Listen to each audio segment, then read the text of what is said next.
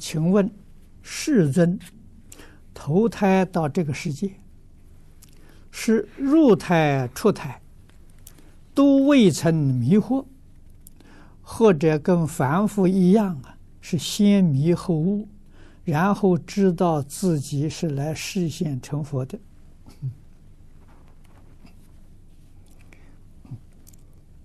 这个诸位要多看经就明白了。释迦牟尼佛来投胎，跟我们凡夫不一样。啊，他在母亲怀孕的时候，这十个月，他老人家讲经说法度众生的工作没有停止。啊，所以在怀胎里面呢，坐胎呀，他也在那里讲经说法。这个不可思议啊！如果你要懂得《华严经》上所说的，在微尘里转大法轮，那你这个疑问就解决了。一粒微尘里面有世界，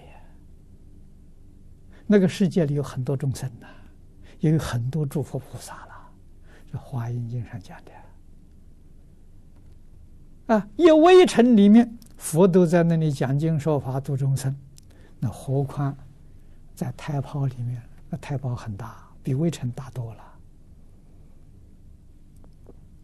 啊！所以这是不思议神通之力。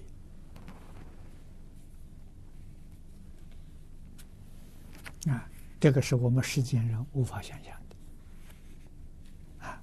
他久远界就成佛了，成佛怎么会再迷呢？哪有这种道理？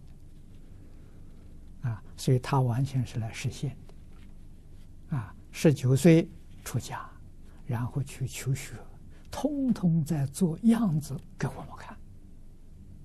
啊，告诉我们，我们凡夫就要向他那个那一条路子走，你才能走上成佛之道啊！啊，所以要学。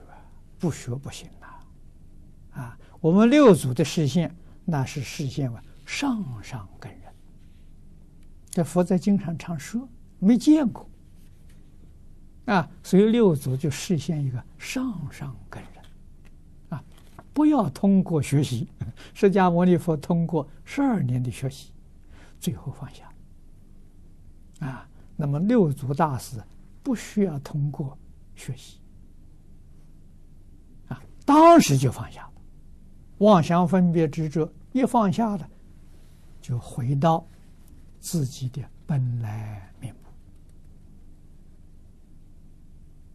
啊，这两个示现给我们很大的启示。啊，我们要细心去体会，你就明白了。